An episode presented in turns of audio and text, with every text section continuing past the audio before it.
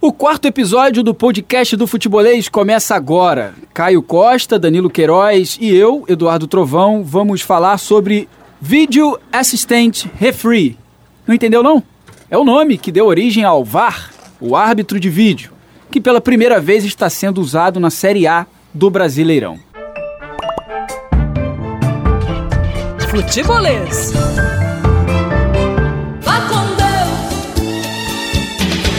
Caio e Danilo, sejam bem-vindos a esse podcast. Por favor, uma opinião, um breve comentário de vocês sobre o VAR até aqui.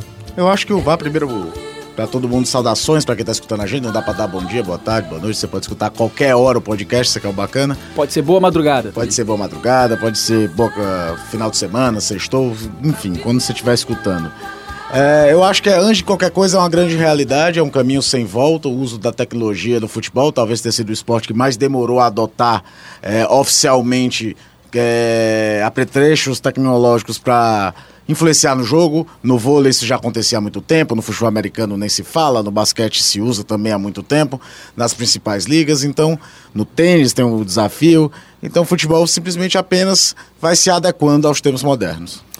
Um abraço pessoal, eu também acredito que veio para ficar. É, a tecnologia ela já deveria ter sido usada, né? A gente tem que usar o que há de melhor para fugir dos erros, das injustiças, das perdas de jogos, campeonatos, etc, etc. O que está faltando é a adequação do ser humano à tecnologia. Acho que isso só vai acontecer com à medida que o tempo for passando, que forem criando mecanismos, e esses mecanismos aí saem dessa parte tutorial, mas mecanismos humanos para saber quando, como e quem vai usar e da melhor forma possível. Mas acho que foi é, uma das boas sacadas aí que foram feitas para o futebol. Bom, como já foi dito, essa é a primeira vez que o VAR é usado no Campeonato Brasileiro e o que não faltou até aqui é reclamação. Algumas bem pesadas, inclusive. Por exemplo, a do Rogério Ceni após o empate do Atlético Mineiro com o Fortaleza em 2 a 2 Vamos ouvir. Sim, o problema não é o VAR, o problema é que é, cada dia se distorce mais, cada dia se abre um leque de, de opções. Tem que dar os parabéns mesmo para o time, que superar tudo que nós superamos hoje. A arbitragem como um todo, mais a dificuldade que o time do Atlético tem, que é a qualidade do time do Atlético.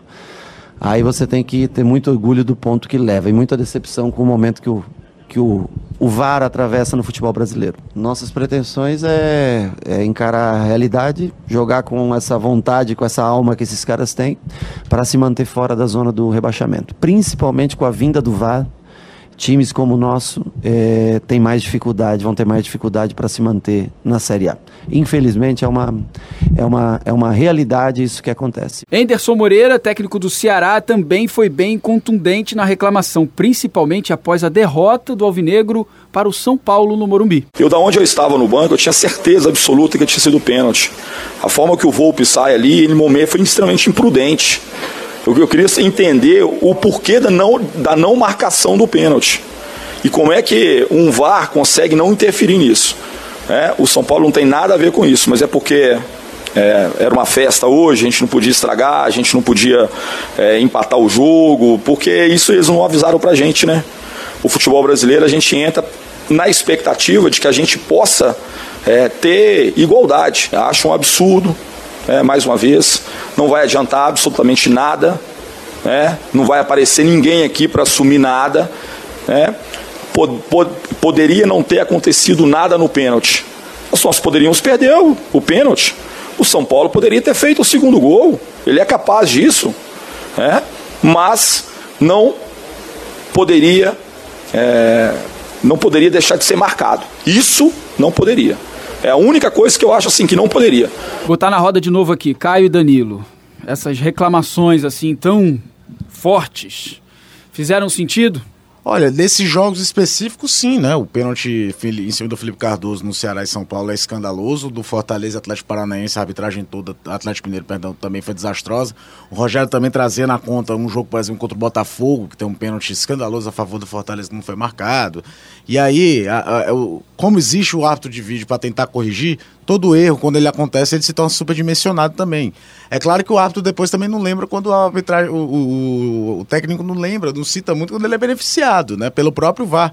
O Ceará mesmo teve um pênalti marcado contra o Palmeiras que a revisão fez com que o pênalti fosse levado atrás. Correto, era uma bola que bateu no braço do, do Luiz Otávio e a recomendação hoje disse se o braço está apoiado, não é para marcar toque de mão. Mas só foi marcado, só foi remarcado, né? Deixado de ser marcado porque existiu o VAR. Se não tivesse, era pênalti pro Palmeiras, o jogo estava 1 a 0 poderia ter ficado 1 a 1 É como qualquer coisa nova suscita esse tipo de, de situação.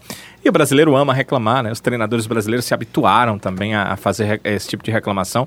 É como o Caio falou, nesses dois casos, os treinadores estavam certos. Eles lançam um trabalho, eles sabem que o trabalho deles, a continuidade, depende de resultados. Então, quando eh, algo atrapalha o resultado, ele percebe que estava certo, o resultado seria um e acabou sendo de outra forma, eles vão realmente reclamar. Agora, vamos eh, levar só em consideração a, a questão do Ceará foi é, uma determinação muito mais do árbitro de campo do que do árbitro de vídeo. Faltou talvez o árbitro de vídeo ser sensato e dizer: olha, mais tarde.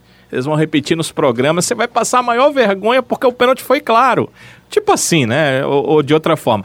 São questões elementares que cabem naquilo que a gente estava falando antes, né? É, os árbitros vão se habituando e o próprio árbitro de vídeo, o próprio árbitro que está escalado para trabalhar no vídeo, vai se habituando de como agir, porque a repercussão também leva ele a entender o que deveria e como deveria ter feito. É uma coisa que só o hábito vai levar a ficar, ser feita de uma forma mais correta. Vamos botar mais um convidado então para falar desse assunto. Vamos escutar o que tem a dizer o Bechara, ex-jogador de futebol, sobre o VAR. Gostaria, na minha época de atleta, que, que o VAR uh, já existisse naquela época, era que era para preservar até a integridade física dos atletas, né? Sabe que na década de 90, de 2000 ali, o jogo era mais era mais duro, alguns jogadores infelizmente desleais, né? que só a arbitragem não, não dava conta. Fora dos lances, tinha muito, muitos zagueiros que batiam mesmo sem bola, as atenções estavam para a bola, né? Logicamente, quando dava um contragolpe lá atrás, os caras esqueciam, então acontecia sempre de, uma, de, um, de um soco, de um pontapé, e são coisas que, que eu acho que não são normais para um atleta de futebol profissional. Falamos com um ex-jogador de futebol, vamos falar agora com um ex-árbitro de futebol. Em entrevista ao Grande Círculo do canal por assinatura Sport TV, Arnaldo César Coelho não escondeu que passa longe de ser fã dessa nova forma de apitar. Eu quero dizer que o VAR é o chacrinha moderno. O chacrinha que veio assim, eu vim para confundir, eu não vim para explicar. Por que, que o erro do goleiro, o erro do atacante é aceito e o erro humano do árbitro não é aceito? E aí o árbitro está transferindo para o VAR a responsabilidade apita com a mão assim, assim qualquer um apita. Isso sem falar no bandeirinha, no assistente. Se você botar um gandula de assistente, é a mesma coisa. Bom, agora a participação de um outro ex-árbitro. Vamos chamar o Almeida Filho, que pensa diferente do Arnaldo César Coelho. É, a gente está vendo algumas restrições de alguns árbitros antigos, né? não só ele como os outros, mas a gente tem que entender que as coisas mudaram. Tudo é inovação. No tempo deles não existia o WhatsApp, não existia internet, né? Então as coisas mudaram, houve a modernização. Então o futebol ficou moderno e temos que acompanhar isso. Bom, o VAR começou uma loucura, né? Vamos ser bem sinceros.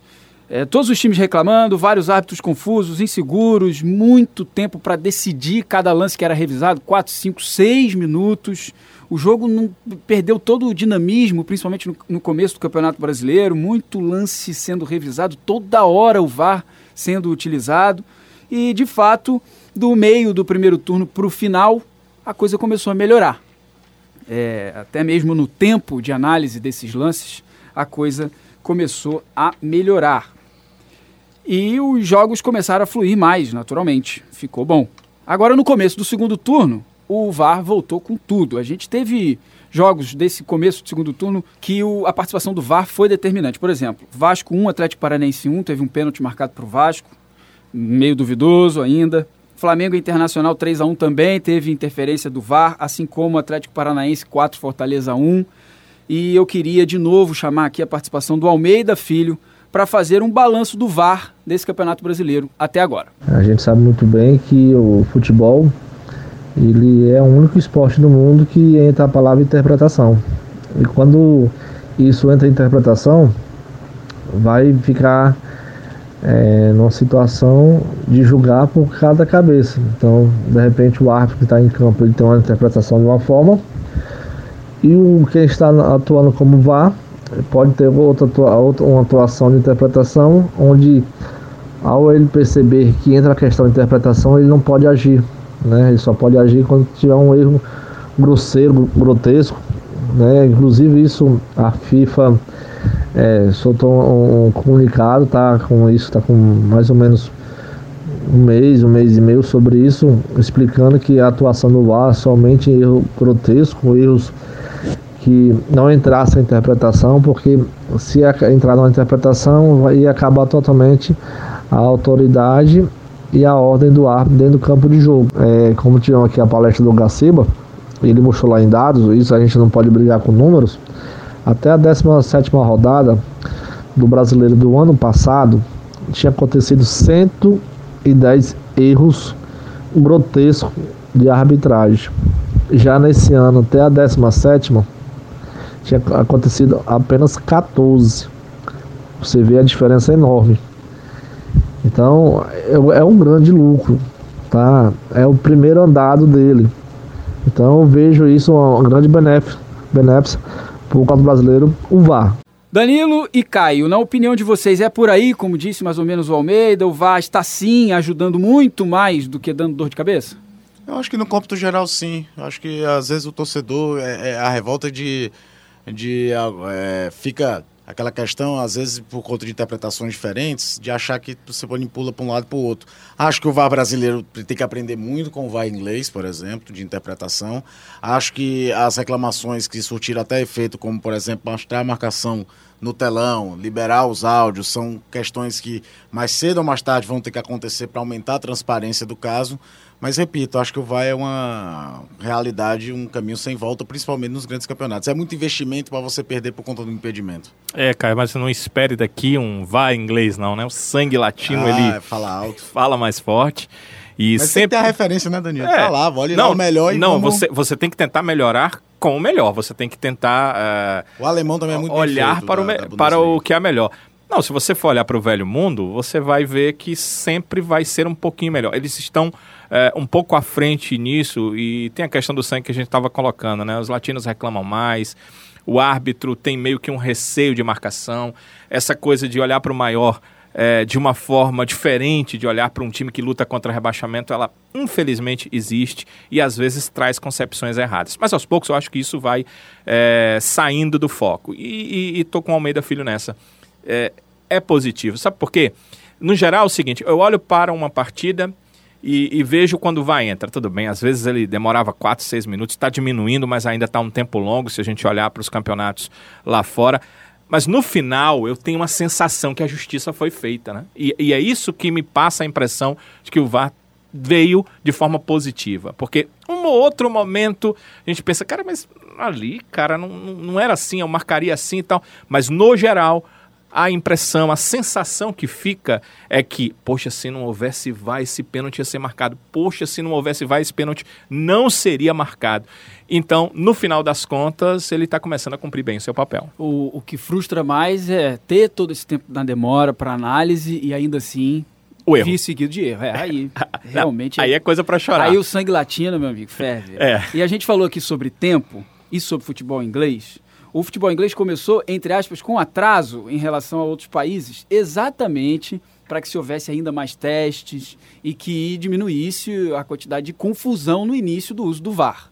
No primeiro jogo que foi utilizado o VAR na Premier League, foi anulado um gol do Gabriel Jesus. Sabe quanto tempo demorou para analisar o lance, para anular o gol? Um minuto e dois segundos. Logo, na estreia do VAR no campeonato inglês. É praticamente o tempo da comemoração só.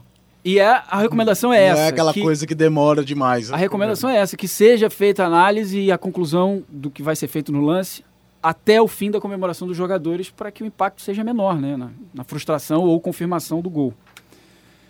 É, vamos para um comercial, pessoal? É um comercial vintage. É, né? em, em, em minha homenagem, já que eu venho trabalhar de bicicleta.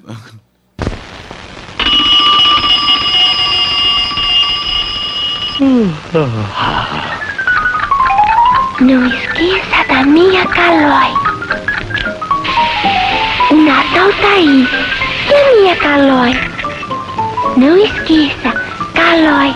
O papai está chegando. Aposto que ele esqueceu minha Calói. Faça a campanha para o seu pai não esquecer que você quer uma Calói no Natal. Voltamos com o nosso podcast 4 que fala sobre o novo e polêmico ainda VAR no nosso futebol. Nosso convidado é Almeida Filho, ex-árbitro e que fala agora, né, Almeida, sobre um lance que você, quando apitava, errou. Não esquece desse lance. E se tivesse o VAR, teria sido diferente. Conta pra gente aí como é que foi. Esse lance eu nunca vou esquecer. Foi um jogo que, pra mim, foi um, foi um erro meu, que eu não, não esqueço, que foi um jogo que foi Ceará e, e Tiradentes, onde o goleiro do Tiradentes é, aplica um, um, golpe de judô lá, de karatê no, no, atacante do Ceará. Só que a posição, a posição que eu estava no momento, a única coisa que eu vi foi as costas do, do, do atacante do Ceará e eu não vi a perna do, do, goleiro, porque o corpo do jogador do Ceará atrapalha a minha visão em saber se houve ou não toque. Onde eu procurei um auxílio e esse auxílio do, dos companheiros componentes da arbitragem não puderam, não puderam me oferecer. E isso, essa situação, se tivesse o VAR, e, e o, o, VAR me chamaria, e na mesma hora eu, eu, eu, eu, eu iria até o Aras, né? O Aras é o local onde fica a tela, e tinha feito a marcação correta um pênalti e expulsão. Porque não é lance de interpretação ali. Seria um lance de agressão que não foi vista porque o árbitro estava mal posicionado. Então, ah, eu queria muito ter, ter entrado nessa nova era da arbitragem do VAR. É, ah, se eu na minha época eu tivesse VAR, tinha me ajudado muito. Porque há situações que a gente é, não, não, não marcou na época que era árbitro, não era porque não queria, não é porque era. É, ah, não teve coragem. Não, há situações que você não vê a jogada. Porque a maioria dos erros de arbitragem hoje não é falta de conhecimento de regra, não. É erro de posicionamento. Cara, isso é uma voadora. O goleiro do Tiradentes nas costas tá, do cara é no, do Ceará. Acho que é no Alex Amado, sei lá. É no PV esse jogo. Cara, eu né? fiz esse jogo, fizemos esse jogo, eu, você e Carlos Fred. Sim. Um jogo de manhã que a gente saiu assim. Como é que esse cara não marcou isso? Aí ele deu uma voadora, ele não marca. Fábio cara. Lima fez o, o goleiro do Tiradentes, acerta o cara. Foi um negócio. Pelas costas, assim. Foi bem grosseiro. Eu, eu tô Estadual de 2016, de o Sabe Lisca quando o goleiro saiu sai louco. assim, mas bota o pé? Sei. Aí ele só botou o pé e depois foi atrás da bola. Eu tô me lembrei isso aí, eu me lembrei. Vamos lá? Bora. E aí, Danilo e Caio, vocês lembram desse Rapaz, lance aí? Foi. É, é até emblemático que eu tava falando pro Danilo, a gente trabalhou nesse jogo, eu, ele e Carlos Fred. Campeonato Cearense de 2016. É, Ceará Tiradentes do PV foi um negócio escandaloso, que realmente, pelo menos, é legal. Porque o Almeida primeiro fala, olha, eu não vi, eu estava mal posicionado, ele fala muito disso, que o erro não é fazer isso por desconhecimento de regra, é por É posicionamento. bacana ele reconhecer isso, né? É, é, e que teria sido chamado lá para ver e Alterar, né? alterar a marcação. E é verdade, é o típico lance que se o cara vai lá, vai ver no vídeo, ele vai ver, minha nossa senhora, como é, que eu não marquei E como isso? ele mesmo falou na entrevista, eu- eu- ele pediu ajuda aos auxiliares. Os auxiliares também, Também não, não conseguiram ver. Então, se tivesse o VAR. É, é uma situação complicada. E, eu fico pensando, acho que eh, se fosse o hábito do São Paulo e, e Ceará, eu não tinha marcado mesmo, né? Porque também foi uma coisa meio parecida. foi e ele parecido. marcou. Mas o Mesmo do com Tiradentes VAR. do Fábio Lima ainda foi, mas assim. Mas o hábito lá do São Paulo não foi chamado pra ver, né? Isso é que foi Ele não foi chamado pra ver, né? É. Tá tudo ok, tá tudo ok. Que lance. É, como que o marcação pênalti, como espetacular. o pênalti do, do, do Wellington Paulista no Fortaleza e Botafogo, é um negócio que chamaram o Ricardo Marques Ribeiro pra ver. Ele olhou e ah, não foi nada. Agora, eu acho muito interessante, né? A gente conhece o Almeida, que ele é um cara humilde é, e, e que gosta de aprender. Desde que eu o conheci, eu conheci o Almeida, ele, ele puxava cabo pra mim como repórter. Olha aí. né? Eu Olha conheci só. o Almeida Filho. Ele gosta de aprender. É bom ouvir um árbitro dizer isso, né? Eu gostaria de ter o VAR pra marcar melhor, né? Pra marcar direito, pra errar menos. É muito interessante isso. E aí, gente, eu acho que não tem como voltar atrás mais, né? Precisamos do VAR, porque senão o futebol é que vai ficar para trás. O Almeida Filho fala sobre isso. Fala aí, Almeida. Com certeza a FIFA só cada vez mais vai vigiar para poder melhorar cada vez o VAR. O VAR chegou para ficar. E lembrar que é uma ideia que iniciou aqui no Brasil, né, por Manuel Sarapião, um ex-árbitro da FIFA, que na época era, era membro da comissão de arbitragem, foi para a Suíça várias vezes, mostrou o, o, o projeto. No começo não queriam, achavam que não poderia, a, a TV não poderia ter, é, entrar na situação do jogo, mas o futebol, a gente tem que lembrar que o futebol é o maior mercado do mundo, é o maior investimento do mundo, é o futebol. Então, é, mexe com milhões.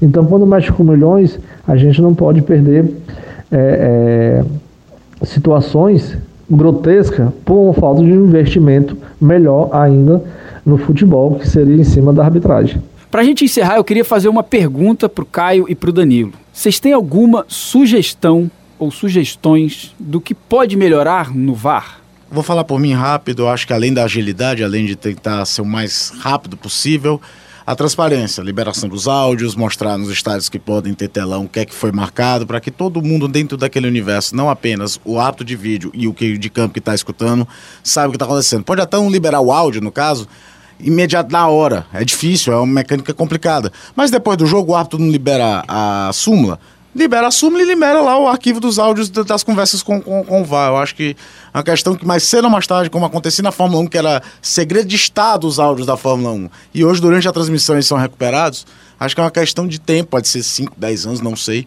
mas a, o pedido de transparência vão fazer com que esses áudios sejam é, liberados. Sem dúvida, a transparência é o mais importante. E, e, e o mais é, importante em relação à agilidade é ter operadores que tem um pouco de entendimento, saber qual a primeira câmera que eu mostro para esse árbitro. Não, não importa, é, no lance de pênalti na área, por exemplo, ele mostrar a câmera que vai pegar de costas o atacante, ou de costas o cara que sofreu o pênalti, porque ele não vai ajudar.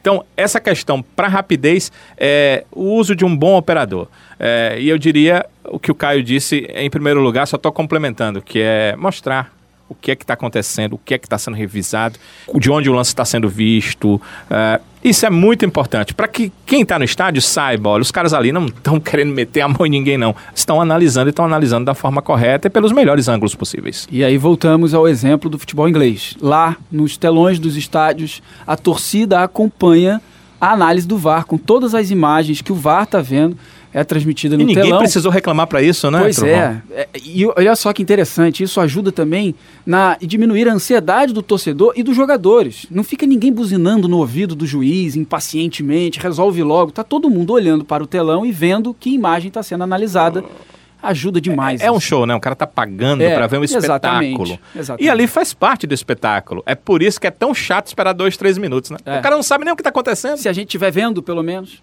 E aqui fica a minha sugestão para jogadores brasileiros. Respeitem, deixem o árbitro analisar. É a campanha da CBF, Segurem né? a onda. Respeite a regra, Calma, né? gente. Fique de olho no apito, que o jogo é na raça e uma luta se ganha no grito. Muito bem, esse foi o quarto episódio do podcast do Futebolês. Toda semana tem assuntos bacanas e importantes relacionados ao futebol pra gente discutir aqui. Grande abraço a todos, tchau. Fique de olho no apito, que o jogo é na raça e uma luta se ganha no grito. E se o juiz apelar, não deixe barato, ele é igual a você e não pode roubar.